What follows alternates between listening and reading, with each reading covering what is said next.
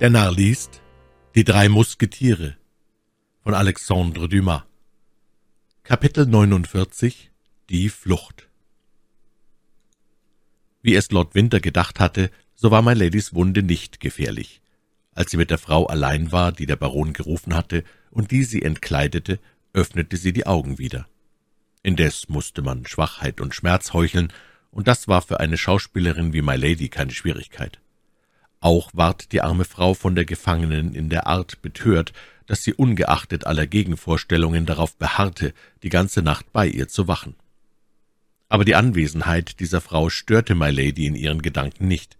Es gab keinen Zweifel mehr. Felton war überzeugt. Felton gehörte ihr. Gegen vier Uhr traf der Arzt ein. Allein in der Zwischenzeit hatte sich My Ladys Wunde wieder geschlossen. Somit konnte der Arzt weder ihre Richtung noch ihre Tiefe ermessen, er fühlte nur an dem Pulse der Kranken, dass der Fall nicht von Bedeutung war. Am Morgen entließ My Lady die Frau, die bei ihr wachte, unter dem Vorwand, sie habe die ganze Nacht nicht geschlafen und habe jetzt Ruhe nötig. Sie gab der Hoffnung Raum, dass Felton beim Frühmahl erscheine, allein er kam nicht. Waren ihre Besorgnisse in Erfüllung gegangen? Sollte ihr Felton von dem Baron in Verdacht gezogen in diesem Moment fehlen? Sie hatte nur noch einen Tag. Lord Winter verkündete ihr die Einschiffung auf den 23., und man war bereits am Morgen des 22. Nichtsdestoweniger wartete sie noch duldsam bis zur Mittagsstunde. Wiewohl sie am Morgen nichts genossen hatte, wurde doch das Mittagsmahl zur gewöhnlichen Stunde aufgetragen. My Lady bemerkte mit Schrecken, dass sich die Uniform der wachhabenden Soldaten verändert habe. Jetzt wagte sie zu fragen, was mit Felton geschehen sei. Man gab ihr zur Antwort, Felton habe sich vor einer Stunde zu Pferde gesetzt und sei fortgeritten. Sie erkundigte sich, ob der Baron noch immer im Schlosse sei. Der Soldat bejahte diese Frage mit dem Bemerken, er habe den Auftrag erhalten, es ihm zu melden, wenn die Gefangene mit ihm sprechen wollte. My Lady erwiderte, für den Augenblick wäre sie zu schwach und möchte gern allein bleiben. Felton war fort, die Seesoldaten abgelöst, also misstraute man Felton, das war der letzte Schlag für die Gefangene. Um sechs Uhr kam Lord Winter bis an die Zähne bewaffnet. Dieser Mann, in dem Lady vor dem nur einen feinen, artigen Edelmann gesehen hatte, war ein merkwürdiger Kerkermeister geworden. Er schien alles zu ahnen, alles zu erraten, allem zuvorzukommen. Ein einziger Blick, den er auf My Lady geworfen, sagte ihm, was in ihr vorging. »Wohlan«, sprach er, »doch heute werdet ihr mich doch nicht töten, Ihr habt keine Waffen mehr, und außerdem bin ich auf meiner Hut. Ihr hattet bereits angefangen, meinen armen Felten zu umgarnen. Er verspürte schon euren höllischen Einfluss. Allein, ich will ihn retten. Er wird euch nicht mehr sehen. Alles ist vorüber. Bindet eure sieben Sachen zusammen. Morgen reiset ihr ab. Ich hatte die Abfahrt für den 23. festgesetzt. Allein je näher die Sache gerückt wird, umso sicherer ist sie. Morgen Mittag ist euer Verhaftungsbefehl von Buckingham unterfertigt in meiner Hand. Redet ihr ein einziges Wort zu irgendjemandem, ehe ihr auf dem Schiff seid, so jagt euch laut Befehl mein Sergeant eine Kugel durch den Kopf. Redet ihr ein einziges Wort auf dem Schiff, ehe es der Captain erlaubt, so lässt euch dieser ins Meer hinausschleudern. Das ist schon abgemacht. Auf Wiedersehen. Das hatte ich euch heute mitzuteilen. Morgen sehe ich euch wieder, um euch mein Lebewohl zu sagen. Nach diesen Worten ging der Baron wieder fort.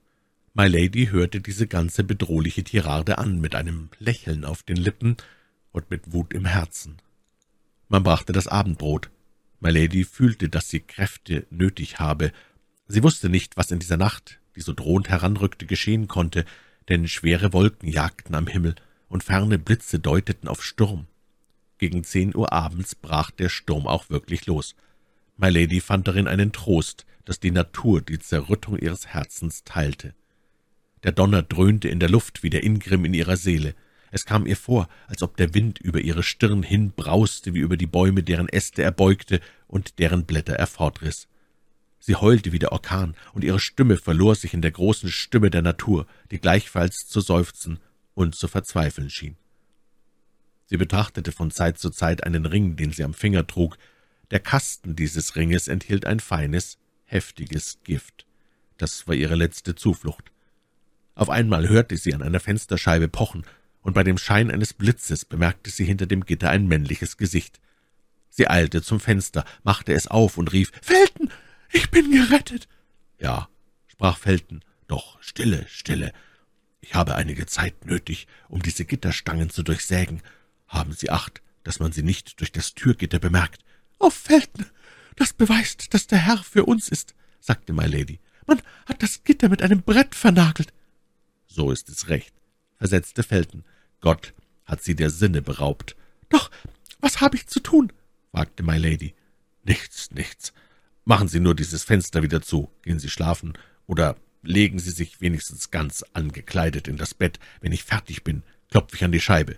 Können Sie mir aber folgen?« »Oh ja.« »Ihre Verwundung?« »Verursacht mir wohl Schmerz, hindert mich aber nicht am Gehen.« »Machen Sie sich also bereit auf den ersten Wink.« My Lady machte das Fenster zu, verlöschte die Lampe und streckte sich auf das Bett, wie es ihr Felten empfohlen hatte. Mitten unter dem Brausen des Sturmes vernahm sie das Scharren der Pfeile an der Stange, und bei dem Schein jedes Blitzes bemerkte sie hinter dem Schein Feltens Schatten.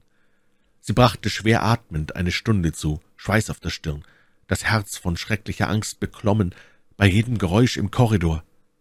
Nach Verlauf einer Stunde pochte Felten aufs Neue. My Lady sprang aus ihrem Bett und schloss auf. Zwei durchgesägte Spangen bildeten eine Öffnung, so dass ein Mensch hindurch konnte. »Sind Sie bereit?« fragte Felten. »Ja, habe ich etwas mit mir zu nehmen? Zum Glück ließ man mir das, was ich hatte.« »Umso besser, denn ich verwendete das meinige, um ein Schiff zu mieten.« »Nehmen Sie«, sagte My Lady und legte in Feltens Hände eine Börse voll Gold. Felton nahm die Börse und warf sie zu Fuß der Mauer. »Wollen Sie jetzt kommen?« fragte er. »Hier bin ich schon.« My Lady stieg auf einen Stuhl und schlüpfte mit dem ganzen Oberleib durch das Fenster. Sie sah, dass der junge Offizier über einem Abgrund auf einer Strickleiter stand. Sie ward durch eine Bewegung des Schreckens zum ersten Mal daran erinnert, dass sie ein Weib sei. Es graute ihr vor der Tiefe des Abgrunds. »Das habe ich gedacht«, sprach Felton. »Es ist nichts«, versetzte My Lady. »Ich will mit geschlossenen Augen hinabsteigen.« »Setzen Sie Vertrauen in mich?« fragte Felton. »Wie können Sie so fragen?« »Reichen Sie Ihre beiden Hände. Kreuzen Sie dieselben, so ist's gut.« Felton band ihr mit einem Sacktuch die zwei Faustgelenke zusammen und wickelte darüber einen Strick. »Was tun Sie da?« fragte My Lady betroffen. »Schlingen Sie die Arme um meinen Hals und seien Sie ohne Angst.« »Doch, Sie werden durch mich das Gleichgewicht verlieren, und wir fallen beide in den Abgrund.« »Seien Sie ruhig, ich bin ein Seemann.« Es war keine Sekunde zu verlieren. My Lady schlang ihre Arme um Feltons Nacken und ließ sich aus dem Fenster gleiten. Felton stieg allgemach von Sprosse zu Sprosse hinab. Der Orkan schaukelte die zwei Körper ungeachtet ihrer Schwere in der Luft. Auf einmal hielt Felton an.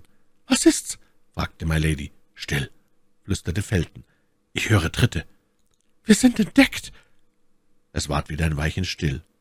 »Nein«, sagte Felton, »es ist nichts.« »Doch was für ein Geräusch ist es denn?« »Das ist die Patrouille auf ihrer Runde.« »Wo ist die Runde?« »Gerade unter uns.« »Sie wird uns entdecken.« »Wenn keine Blitze zucken, nicht.« »Sie wird unten an die Leiter stoßen.« »Zum Glück ist diese um sechs Fuß zu kurz.« »Mein Gott, das sind Sie!« »Stille!« Beide blieben zwanzig Fuß über der Erde schweben, ohne Atem zu holen. Inzwischen gingen die Soldaten unter ihnen lachend und schwätzend weiter. Für die Flüchtlinge war das ein schreckenvoller Augenblick. Die Patrouille schritt vorüber. Man vernahm, wie ihre Tritte stets entfernter verhalten und das Gemurmel ihrer Stimmen stets schwächer wurde. »Jetzt sind wir gerettet«, sagte Felton. My Lady stieß einen Seufzer aus und wurde ohnmächtig. Felton fing wieder an, tiefer zu steigen. Als er unten an der Leiter ankam und für seine Füße keine Stütze mehr fühlte, klammerte er sich mit den Händen an, und als er bei der letzten Sprosse anlangte, ließ er sich an dem Handgelenk herab und kam so auf die Erde.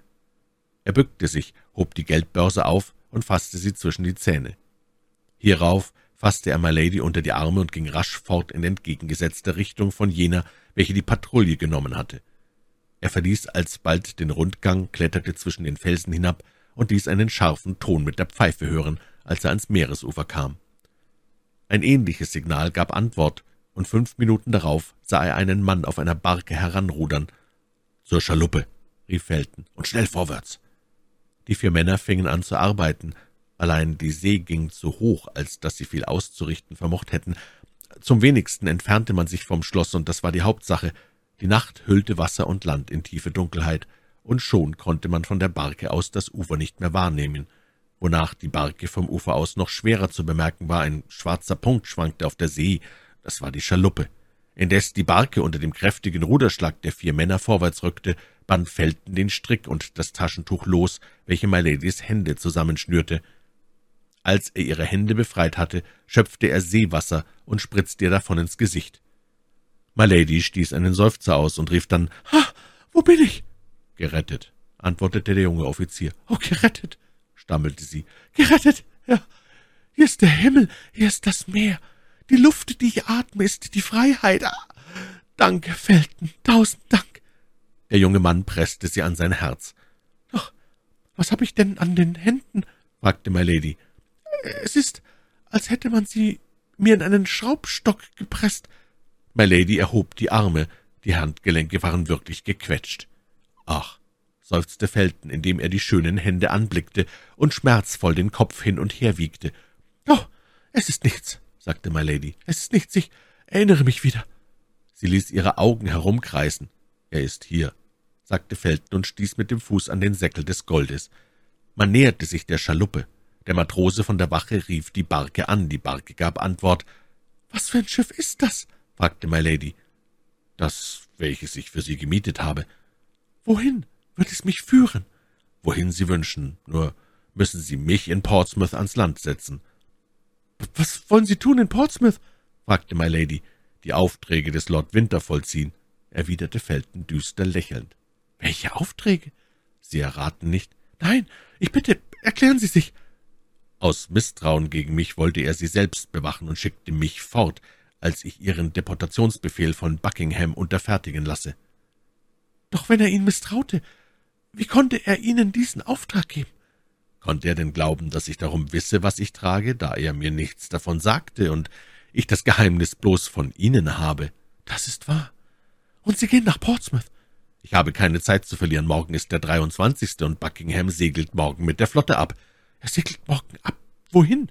Nach La Rochelle. Er soll nicht absegeln rief Milady und vergaß auf ihre gewöhnliche Geistesgegenwart. »Seien Sie unbekümmert«, sagte Felton, »er wird nicht absegeln.« Milady zitterte vor Freude.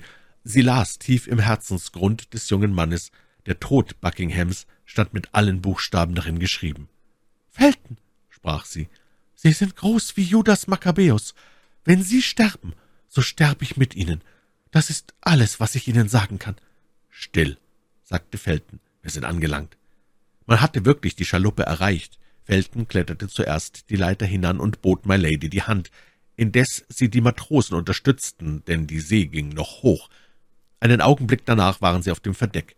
»Captain«, fügte Felton, »das ist die Person, von der ich mit Ihnen gesprochen habe und die Sie gesund und wohlbehalten nach Frankreich führen sollen.« »Gegen tausend Pistolen«, versetzte der Kapitän.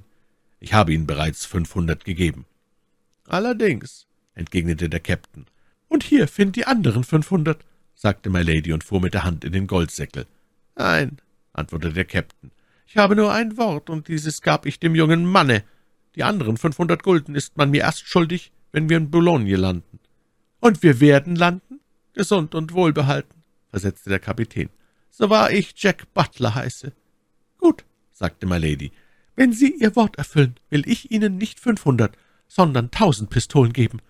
»Dann hurra, schöne Dame«, rief der Kapitän, »und Gott schicke mir häufige Kunden wie Eure Herrlichkeit.« »Indes steuern Sie uns nach der kleinen Bucht von Chichester«, sprach Felton, »in der Nähe von Portsmouth. Sie wissen, wir sind dahin übereingekommen.« Der Kapitän antwortete damit, dass er Befehl zu dem notwendigen Manöver gab, und um sieben Uhr abends schon warf das kleine Fahrzeug in der bekannten Bucht den Anker aus.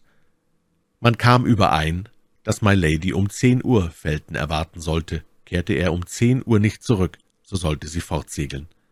Für den Fall, dass er frei sei, sollte er mit ihr in Frankreich zusammenkommen, und zwar im Klöster der Karmeliterinnen zu Bethune.